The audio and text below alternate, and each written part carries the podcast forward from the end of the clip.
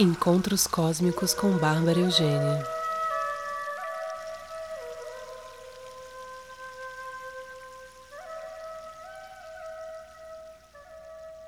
Oi, gente, tudo bem com vocês? Estamos aqui para mais um encontro cósmico com Bárbara Eugênia. mais um relatório astrocósmico da nossa situação micro e macrocósmica pois o que está em cima é como o que está embaixo, o que está embaixo é como o que está em cima. Assim falou Hermes Trismegisto, não Zaratustra, mas vale a menção também, pois é um grande livro. Uh, gente, olha só, eu tive Mercúrio retrógrado, bateu forte, de fato. Ainda não consegui resolver, perdi a vinheta, vou ter que fazer outra. É... Tô aqui quase que. Vou nem contar. Vamos focar na astrologia, ok? Tá tudo certo. Só alguns. É, como é que chama? Alguns percalçozinhos aí no, no meio do caminho.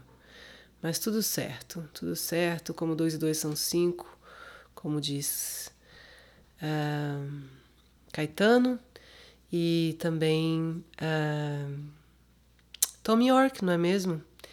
Pois.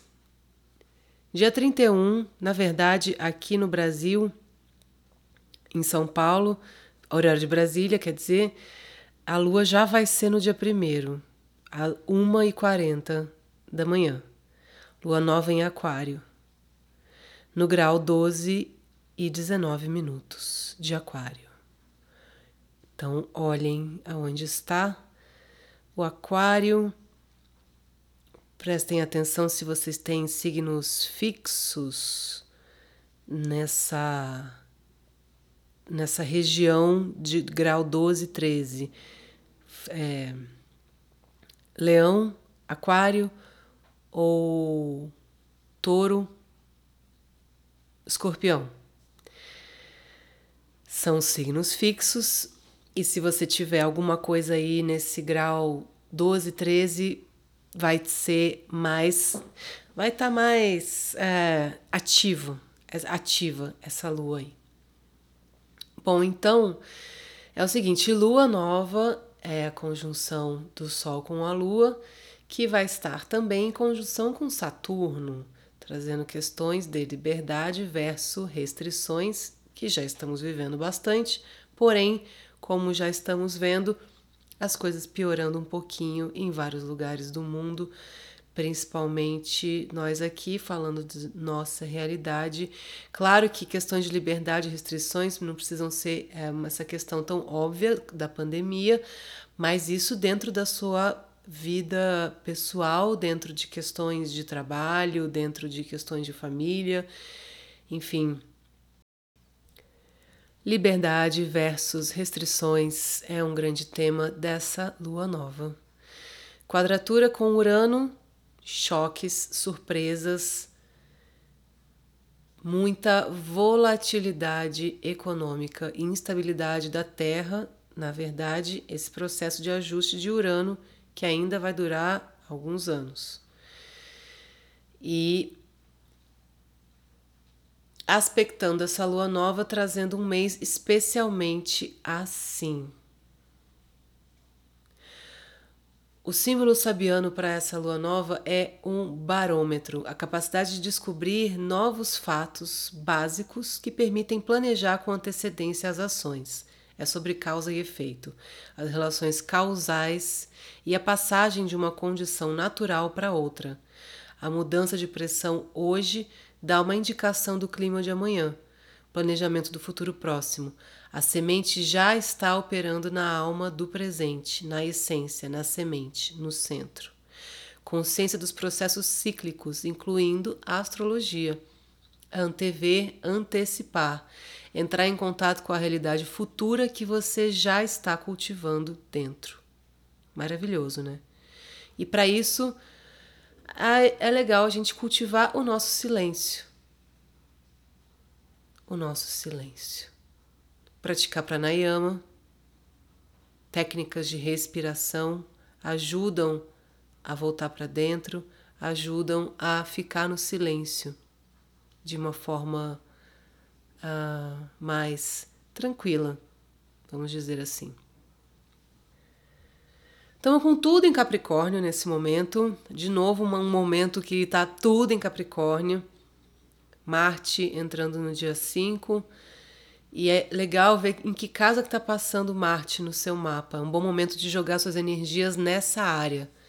E conforme Marte se aproxima de Vênus, essa energia harmoniosa de feminino, masculino, yin yang pode ser muito benéfica para os projetos, para as realizações. Essa conjunção é, vai ser total no dia 12 de fevereiro e vai até o final de março. Eles vão estar juntinhos, Marte e Vênus, uma combinação bem auspiciosa. Então, enquanto a gente está com essa galera em Capricórnio, pede que a gente trabalhe a nossa segurança. Capricórnio e Câncer é o eixo da segurança. A segurança no mundo, a segurança externa, digamos assim, porque tem a ver com as autoridades, tem a ver com o seu lugar no mundo, o seu posicionamento, o seu status, o seu legado, Capricórnio. E Câncer tem a ver com a segurança emocional, com a segurança do lar, com a segurança familiar. Então, Importante a gente trabalhar a nossa confiança e confiar na nossa autoridade interna.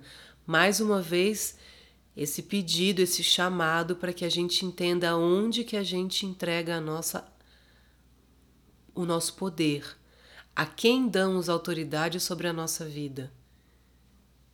E trabalhar a nossa, a nossa autoridade interna. Eu sou a dona de mim. E só eu mando em mim. E eu mando em mim mesmo. Porque eu não vou sair fazendo qualquer coisa com qualquer pessoa a qualquer hora. Não é assim um descontrole. Eu mando em mim. Eu decido como é que vai ser, com quem que vai ser, para onde que vai, que horas e tudo mais. Aquário é energia fixa e tem a ver com tecnologia, com inovação, coisas completamente fora da casinha, ainda mais com essa quadratura com Urano, que é regente de Aquário. A gente tem uma, uma, uma possibilidade de abertura de consciência, de expansão muito grande. Mas ao mesmo tempo a gente está com energia muito fixa, pois Aquário é fixo e o eixo nodal mudou, acabou de mudar no dia 19 para Touro e Escorpião, que são signos fixos também. Isso traz e pede foco, firmeza. Pode ser teimosia também, cuidado. é, foco diferente de teimosia, porque né, a gente tem que entender aonde que a gente está focando e se ali é o lugar, é o foco certo. E se tá focado mesmo ou se tá meio borrado e a gente não tá, tá, tá precisando de botar um óculosinho ali, de repente, né?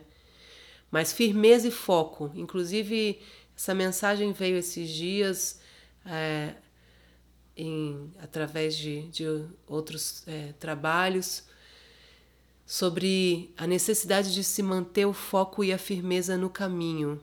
Propósito é o caminho a gente está no nosso caminho? Vocês estão no caminho de vocês? A gente sabe quando a gente está no nosso caminho, quando a gente está pau de correnteza, ou quando está em outro caminho, de outra pessoa. A gente sabe, no fundo a gente sabe. Então é um bom momento para voltar para o seu caminho, prestar atenção nisso realmente é, nessa lua nova uma, uma possibilidade de abertura de consciência muito grande e de cura também. Uma conjunção com séries com, do, do, no, no do norte da lua, séries é a deusa cerealistas, vem daí o nome. Então tem a ver com nutrição, tem a ver com a colheita, com o plantio. Ceres é, criou as, as estações do ano, foram criadas. Tem toda uma história da mitologia que eu não vou contar ela agora, mas podem procurar que é, é bem interessante. Traz uma qualidade nutritiva, estimulando essa nova direção e ao mesmo tempo podendo trazer a consciência de uma dor de separação, com relação ao que fica para trás, de escorpião, das sombras, do poder, de questões tabu, sombrias, daquela coisa meio segredo, passado que está ficando para trás e que pode ser doloroso ao mesmo tempo. É uma libertação, mas às vezes dói, porque a gente tem apego, né? Então a gente pode focar nessa na qualidade da fertilidade, das boas sementes sendo plantadas, na cura desse solo ferido. E também rolando uma quadratura de Quiron com Lilith e Vênus, trazendo uma potência de cura grande, principalmente de cura do feminino.